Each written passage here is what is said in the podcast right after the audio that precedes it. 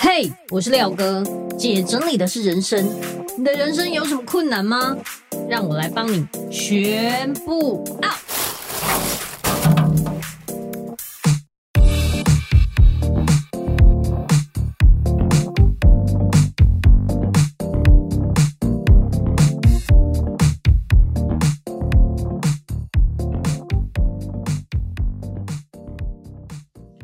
来，姐整理的是人生，我是你的整理师廖星云廖哥。最近啊，我看了一本书，叫做《沉浮实验》。虽然它已经出很久了，但是我最近才想看，而且我买了一阵子，看了一半又放下，始终没有能力可以把它好好的看完。直到最近呢，我看了真仙实书他们在推《沉浮实验》作者的课，我才好好的去把这本书看完。看完会有一种哇哦，相见恨晚的感觉，因为其实《沉浮实验》作者他讲了很多他沉浮之后发生的好事，然后你会觉得原来沉服之后，其实你的心境转变了，你遇到的事情也会截然不同。我就觉得我自己也是一样，好像我每次规划好的事情啊，到最后都不会照我想的这样做。只要不如我所愿，我就会觉得哎，事与愿违，就很不开心。但是当我想做的事情有成功的时候，我又会觉得这是理所当然。总而言之，我的人生好像都一直在抗拒这些事情。就连最小最小的事情，举个例子，我女儿打翻水这件事情啊，我都会超级不爽。但是我看了臣服实验之后，发现臣服啊，不是向别人低头，而是摆脱你自己的。个人的喜好，像我女儿把水打翻，每一次只要她把水打翻，我都会好生气，脑中就会浮现各种声音，就觉得哦，为什么杯子不会拿好？为什么每次水都会打翻？为什么连这种事情都做不好？然后或者是说，哦，我又要在那里收拾善后了，很烦，等等，哔哔啵啵的一大堆声音会从我的脑子冒出来，然后我就会很不开心。这也像他说的。每一次外在的事情，就会激发我们内心的一个想法，这个想法又会引发情绪，所以它就是一个连锁效应。这个想法就是你大脑的声音，它会从过去的记忆里面去找相关的事情，所以你会发现，每一次遇到同样的事情，就会有同样的反应，它是一个连锁反应。就像我女儿把水打翻，我就会不开心一样的意思。那这一次呢，我看完沉浮实验之后。看了他说的，当你有个人的好恶的时候，你把它移除，等于是臣服他，让他离开。就哦，好，我知道我现在有这个情绪，但是我要把它放掉。把它放掉之后，你就会有清晰的思维，可以去做下面的其他事情。然后我就试着试试看，这一次不是我女儿打翻，是我自己。我自己啪把那个水打翻的时候，我真的脸歪掉，脑子的声音又要浮现了。哦，天哪！连我自己都不会拿好哦，又用倒了这个，真的好麻烦！叭叭叭叭，声音又要出现的时候，我选择不去理会，把它关掉。当我把它关掉的时候，我下一个动作就是很迅速的去拿了抹布，然后跟拖把，立刻把那里弄干净。弄完之后，把抹布洗一洗，然后拖把洗一洗，放回去，一切又跟一开始一样，干干净净，好像这件事没有发生过一样。那一瞬间，我突然觉得，哇！其实这就是臣服，虽然它是一件很小的事情，但我就是臣服这个当下。我臣服哦，我就是做错事情了，应该是说我就是把水打翻了。然后认真想一想，诶，水本来就是液体，它本来就会打翻，不管放在什么样的容器，只要你一不小心，它就会打翻。连我是个大人。我都可以把它打翻了。小朋友的手啊，这么没有力气，他当然拿不稳，就很容易打翻，这都很正常。总而言之，以自然的角度来看，这个就是水的流动，水本来就会打翻，这很正常。那一瞬间突然觉得，哇，沉浮是有好处的，原因是你突然觉得那些生气啊、那些焦虑、那些烦躁都瞬间消失了，你只需要把事情做好就好。那也就是因为我看了这个沉浮实验之后，我突然有很多很多的感慨，就是我们生命中啊有这么多的事情，可是每一次我们都觉得我们好像可以控制这些事，好像想要掌握所有的人事物。例如说，为什么他对我这样，他不应该对我这样，或者是为什么这件事情会这样发生？怎么跟我想的不一样？就会越来越生气。但是，当我们放掉这些情绪，还有这些想法的时候，不要去管你脑中的声音，因为说实话，就像沉浮实验的作者说的，他觉得你的大脑自以为他知道你要什么，知道要往哪里去，可是他给你的建议都是很不可靠的，因为他每天要收集各式各样的资讯，但是他还有好多好多漏掉没有收集到的资讯，可是呢，他给你的建议是这么的不可靠。你却愿意相信他，然后照着他去做，每一次都是用这些焦虑啊，用这些不愉快的事情来惩罚你自己，把注意力放在这些事情上，然后兜兜转转的，根本没办法解决事情。所以最好的方式呢，是放掉你脑中的声音，然后你会发现，其实就是这些想法去触动你储存起来的这些过往的体验。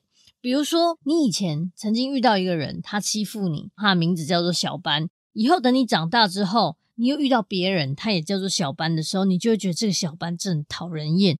可是明明他就跟过去的小班是不一样的，但是你光看到他，你就会觉得不愉快。所以就是你的过去的这个经验，到现在过去的体验又被激发出来，所以你就会有负面的情绪。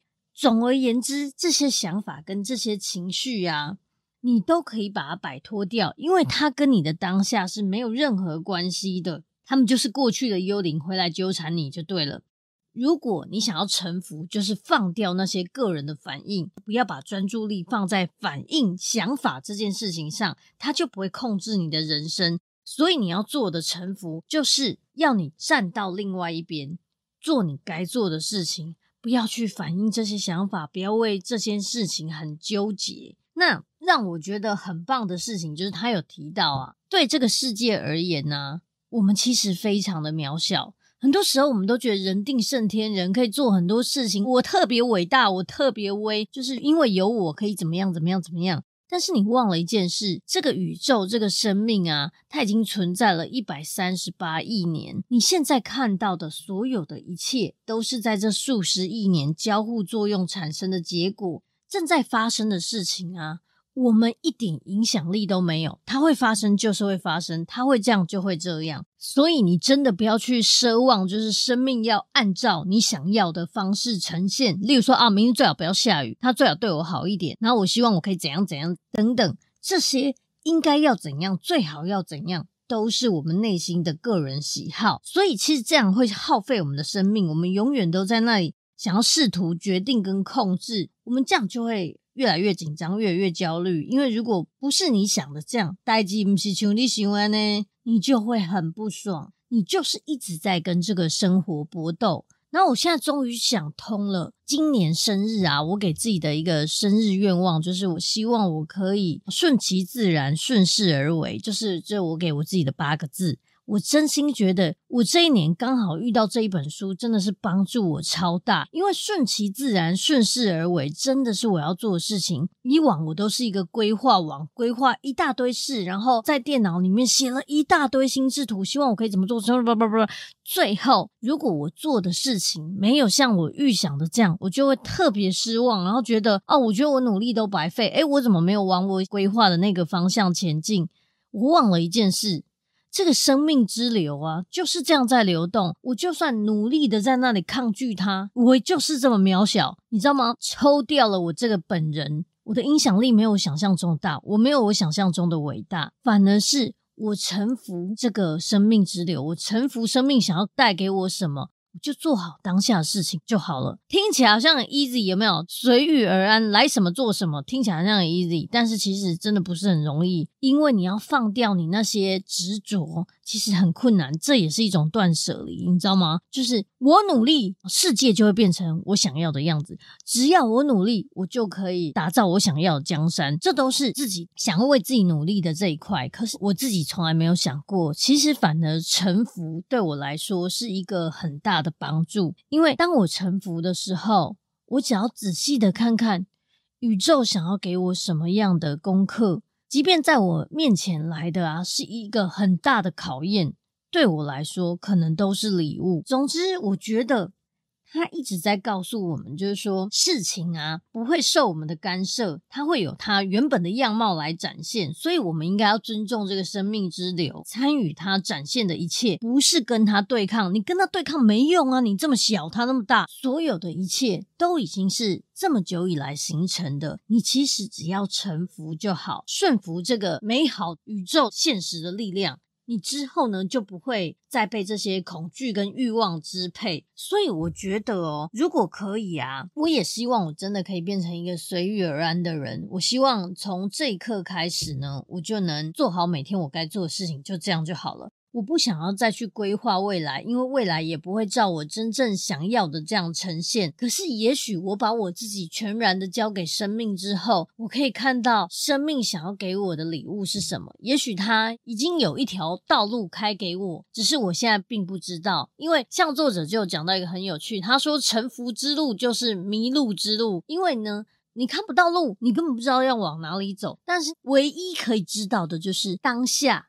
他要你做什么，那你就去做，就这样。所以我觉得这好像也是一种直觉的感觉。你的直觉是什么，你就去做的时候，你有没有觉得特别顺？好像在一个心流里面，然后特别有灵感，特别棒的那种感觉。可是当你是很勉强自己的时候，你做起来就是很不顺，然后各种阻碍，然后很不开心，好像啊诺都唔掉，就是很烦就对了。那我昨天呢也有想到这个沉浮实验，因为我昨天其实很想要把这些心智图再重新搞定一下，但是我头痛的要死，我真的是头痛到吐的那种，然后就觉得啊不行，我得不戏啊，我的头好痛哦，我真的再不休息的话，我的眼睛要跳出来的那种感觉。我躺在床上，但是我手上还掐着我的笔电，就是很想要努力把它完成。可是我真的不行，我真的是两眼昏花，眼睛都有闪光出现的那种感觉，就是闪着一点一点的亮光，那样就代表哇塞，不行，我头脑要宕机了。假设我现在勉强我自己，这个还是可以做完，但是我真好痛苦，我要吐了。所以我就是在想。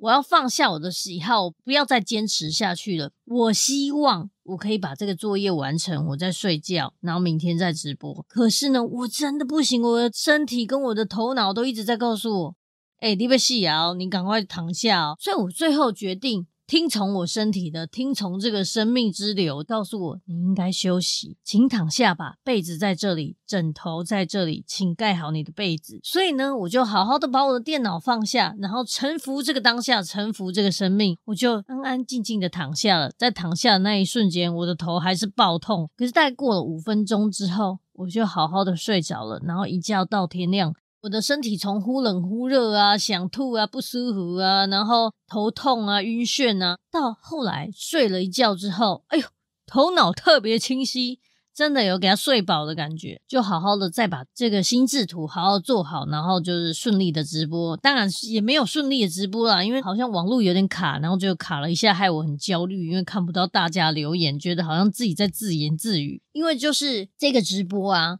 我觉得没有讲的完整，很可惜，所以很希望可以在 Podcast 再重新呈现一下我真正想说什么。大家也都会误会，就是说臣服就是示弱，对别人让步。可是其实呢，他要你做的就是不要让你在你的生活里面继续挣扎，就是要你采取行动。但是这个行动呢，是希望你可以放弃自我的喜好，然后好好的舍弃在你脑中还有在你的心里产生的这些想法，不管是你喜欢你不喜欢啊，在你脑中不停碎碎念的这些声音，都把它放掉。然后呢，带着你清醒的觉知，你去探索眼前要让你做的事情是什么，然后你就去做。然后我觉得这个也很酷，因为作者啊，他很有趣，他就是。当他的脑袋啊，就说“哎，不喝麦克哦”之类的时候，他就会试图说出 “好的”。然后你知道吗？这个“好的”啊，反而让他带来了很不一样的。像比方说，之前他就是自己在他买的一小块土地上，跟他的朋友盖了三栋房子。然后盖完之后，有一天就有一个警察来到他们的土地的面前，就跟他说：“哎，那个房子是你盖的吗？”他有点惊讶，然后就是想说：“呃，这警察是要干嘛？”就警察就说：“哦，是这样子，我想要问你，你可不可以也帮我盖？”个房子，然后他心中第一个想法就是，我又不是建筑师，你怎么会叫我盖房子？或者是说，哎，我真的不想啦之类的。可是他嘴巴却说好了，因为他决定要臣服。因为当时他的脑中有两个想法，第一个想法就是，Why？我不愿意。但是第二个想法是一个很平静的，好像很喜悦的那种声音的感觉。他决定要顺从这个想法，所以他就说好。他万万没想到，自从他去帮那个警察盖房子之后，他就有了一个自己的小小的营造公司，然后越做越大，现在就是做到大型房子的搭建等等。总之，后来他靠他的这个建筑公司的盈利。甚至是可以帮他们筹措到建立他们圣堂的钱。总之就是各种神奇，就好像这一切事情都是安排好的。然后就觉得哇塞，超神奇！很多时候你根本不知道你现在发生的事情对你未来是有多大的帮助。就像我现在回想起来，我也觉得哦，很奇妙的，就是我明明是一个专柜小姐，然后在呃我去帮我朋友整理的时候。我压根也没有想到，就是我会有今天，我真的压根都没有想到。然后那时候我朋友啊整理完之后，他就拿了近藤麻里惠的书跟我讲说，我觉得你也可以跟他一样，把这个变成一个职业。然后我那时候还嗤之以鼻，就是 最好别人会让我去他家啦。结果我还是做了，因为我真心觉得教别人收纳整理是一个好有成就感的事。我真的好喜欢整理，越乱我越兴奋。总之有点变态，但是我就是觉得。好奇怪哦。反而是那种你知道老话一句，顺从你的渴望，那个渴望是发自内心的能量，就是哦，好想做，我好喜欢哦的那种奇妙的渴望。那我就在想，也许这也是一种臣服。我臣服当下，我臣服，我真的好喜欢做这件事。然后臣服我现在的状况，我臣服所有的一切，我就是想去做。然后当下其实我有很多阻碍，例如说我要上班，所以我就利用下班后啊，然后上班前啊，休假，所以我人生整个都填满。就是我上班的时候就是当柜姐，然后下班的时候，然后休假的时候，我就疯狂去教别人收纳整理。一直到最后，我妈妈生病住院，我才离职，然后去照顾她。也就是在照顾她的时候，才会萌生，就是说，哎，对吼，我收纳整理的这件事，其实可以当成我的职业，我才去做这个职业。结果殊不知，十年之后，我已经是这个领域最先去做这件事情的人。所以我就觉得，哇，好骄傲！也许这就是臣服生命之后，生命之流带我走到的一个地方。所以我希望今天啦，我讲完这个 podcast 之后，我的。每一刻都可以是臣服实验，然后也希望在明年的同一时间，你们可以来重新回顾一下，跟大家分享一下我臣服了一年之后会有什么样的不同哦，好期待哎呦！可是呢，这真的不容易，因为你知道，要臣服啊，你就要放掉你内心的这些个人的喜好，比如说你划手机哦，好讨厌这个人哦，可是你可能要放掉这个想法，然后就是让自己用一种放空的角度去看。诶，手机跳出这个人的状态是想告诉我什么呢？总之呢，就是我们都听过一句话，就是所有的事情都是最好的安排。沉浮实验也是大概是这样子的概念，就是说所有来到你面前的啊，它都是最好的安排，就是要告诉你，不管是考验或者是礼物，都是有什么事情要教你。就连我这样把我自己的水翻倒了。都是在教我，水本来就是会倒的。然后，请你不要这样子对待你的小孩，可能是这样吧。总而言之，我觉得《臣服实验》啊这一本书蛮有趣的，你可以看一下，里面有很多作者的神奇的故事。也希望你可以像我这样子，好好放掉你头脑里的这些声音，然后呢，好好的臣服你的生命之流，让它带你去你要去的地方。也许呢，你今天听完我这期 Podcast 之后呢，开始学会臣服，把所有的精力都放在臣服这个生命，把所有的工作都当成是宇宙交给你的，不要去计较个人的得失啊，个人的结果，然后用全部的心力去做，也许你就可以从自我中解脱，然后越来越自由。这次啊，我看完这本书之后啊，我真心觉得他讲的一个很好的，就是说，当你顺着生命前进。适当的人就会在适当的时刻出现。我全心依赖那一份完美。我觉得哦，我自己也是这样。放弃挣扎之后，贵人就会出现。我觉得我现在就是这样。贵人，谢谢你们。总之就是我身边就出现了很多很多此时此刻可以帮助我的人，然后真的是我的贵人。甚至是过去那些不 OK 的事情或是不愉快的事情，回头再看之后，都觉得感谢这些阻力，让我变成现在的我。真的是太开心了，所以我觉得大家有机会的话，可以去上这个生鲜时书出的八堂沉浮实践课，我相信对你来说会很有帮助。我有看过那个课，是一个非常平静的欧吉桑坐在那里，然后好好的教你什么是沉浮。你光看到他的脸，就会觉得哇，这个人真慈悲的那种感觉，真的是很平静，然后很与世无争的。好好的教你什么是沉浮，这真的很有趣。那如果你有机会的话，也可以买这一本书，叫做《沉浮实验》，然后里面写了很多很多他的故事，从一个普通的小伙子到有一间两千三百人的上市公司。真的非常非常厉害，然后年收入超过三亿，非常厉害的公司。他说这个都没有什么，这就是生命带给我的。因为你知道吗？他从一无所有，只有一台露营车，然后去某一个地方啊，想要静心露营，然后学会臣服，到后来他有庞大的事业、庞大的帝国之后。把这些财产都转移了，最后呢，他还是回到他一无所有，回到一个露营车的状态。但是这四十年呢，他真的经历了非常厉害的生命体验。他说，如果当初啊，他没有臣服的话，他自己的能耐是没办法做这么多事的。全部的一切都是生命教会他的，这真的有够伟大。有机会你们真的可以去看一下。好，希望我今天呢、讲的这一些对你来说可以有一些收获跟帮助，也希望你。可以跟我一起学会臣服，我相信对你来说这个帮助一定很大。臣服实验，我也期待一年之后，我们来看看我的收获是什么。OK，那今天的分享就到这边。如果你觉得这一集对你来说很有帮助的话，欢迎分享出去给其他人。另外，也欢迎你到 Apple Podcast 底下评分留言，也可以到我的粉丝专业收纳幸福廖星云留言跟我说说你的感想和心得哦。那我们下集见，拜拜。